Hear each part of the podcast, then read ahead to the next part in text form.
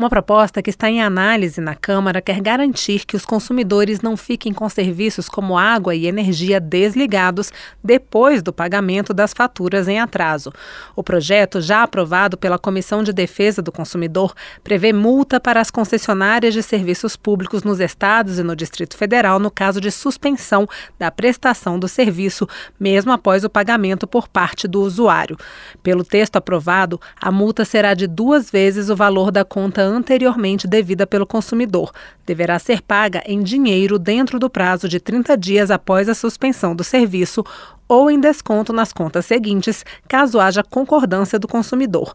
O relator da proposta, deputado Flávio Nogueira, do PT do Piauí, ressalta os prejuízos que os cortes nos serviços podem trazer aos usuários. Ali, uma energia cortada, pelo lado social e pelo lado humano, ali tem uma pessoa que necessita da energia para cuidar de sua saúde.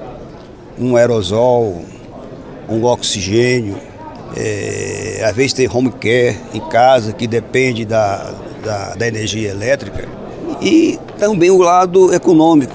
Uma pequena empresa, uma microempresa, é, um barzinho, uma, uma mercearia, uma sorveteria pequena.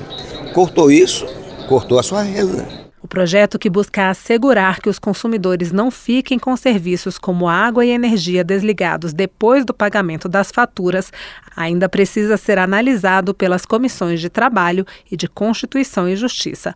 Da Rádio Câmara, de Brasília, Paula Bitar.